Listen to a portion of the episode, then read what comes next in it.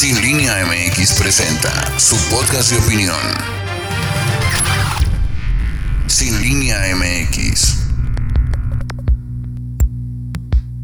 Bienvenidos a Sin Línea MX, soy Erika González. Esta semana, el gobierno federal continuó enfocando sus esfuerzos en la revisión y transformación de mecanismos que en otros sexenios fueron diseñados para favorecer el saqueo y la evasión de obligaciones fiscales. Recientemente, las autoridades se dieron a la tarea de cobrar los impuestos atrasados que adeudan muchas de las grandes empresas nacionales y extranjeras que operan en el país y a quienes por decisiones de gobiernos anteriores se les condonaban o se les devolvían impuestos. Se les condonaban o se les devolvían impuestos. A la fecha, han recuperado alrededor de 200 mil millones de pesos por estos conceptos. Por otro lado, las mismas autoridades fiscales han realizado investigaciones y presentado denuncias contra las empresas dedicadas a emitir facturas falsas y están dando la oportunidad para que aquellas personas que compraron estas facturas para evadir impuestos, hasta hoy detectados más de 8 mil compradores, paguen las cantidades que evadieron sin necesidad de pasar por un proceso judicial.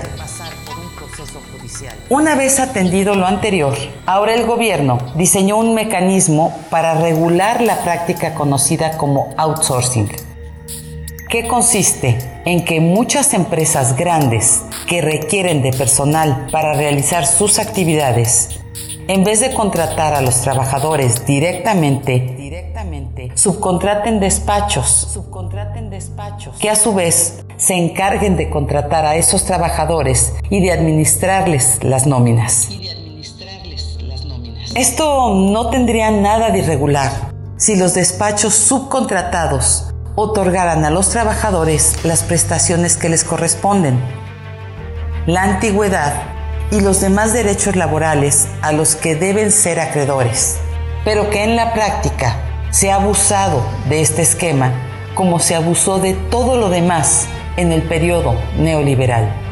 De tal suerte que estos despachos de outsourcing, en la mayoría de los casos, contratan a los trabajadores que luego asignan a trabajar a las empresas de sus clientes, registrándolos en el Seguro Social con salarios menores, a los que reciben, despidiéndolos en noviembre para no pagarles aguinaldo y recontratándolos en enero como eventuales, como eventuales, para evitar que generen antigüedad e impidiendo que tengan acceso a la mayoría de sus derechos laborales.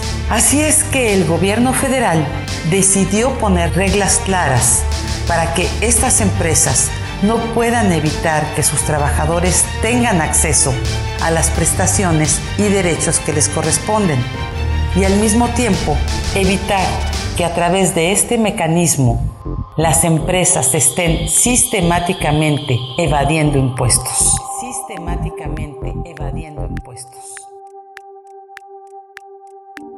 El anuncio del gobierno sobre la iniciativa que va a poner orden en este sentido cayó muy mal a los representantes de los organismos empresariales, quienes se manifestaron sorprendidos y hasta preocupados. En realidad, no se podría entender por qué se preocupan. ¿Por qué se preocupan? Cuando siempre han externado que ellos están dispuestos a respetar los derechos de los trabajadores, aunque no lo hayan estado haciendo. Aunque no lo hayan estado haciendo.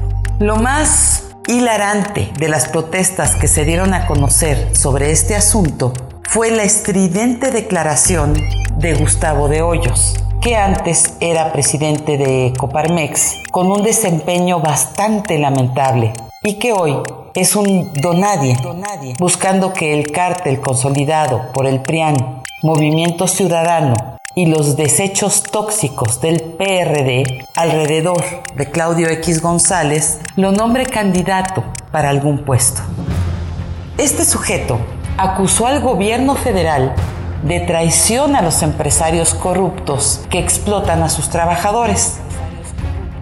cuando la única traición que puede percibirse en todo este asunto es la que ellos han venido perpetrando durante décadas sobre la gente que les presta sus servicios y que se rompe el lomo para que estos sátrapas puedan hacerse más ricos. Puedan hacerse más ricos.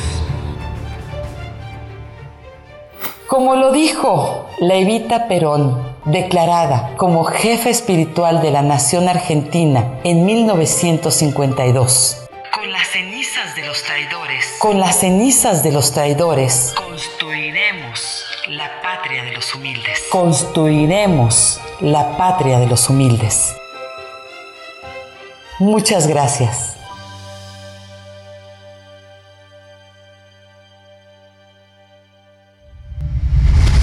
Sin línea MX.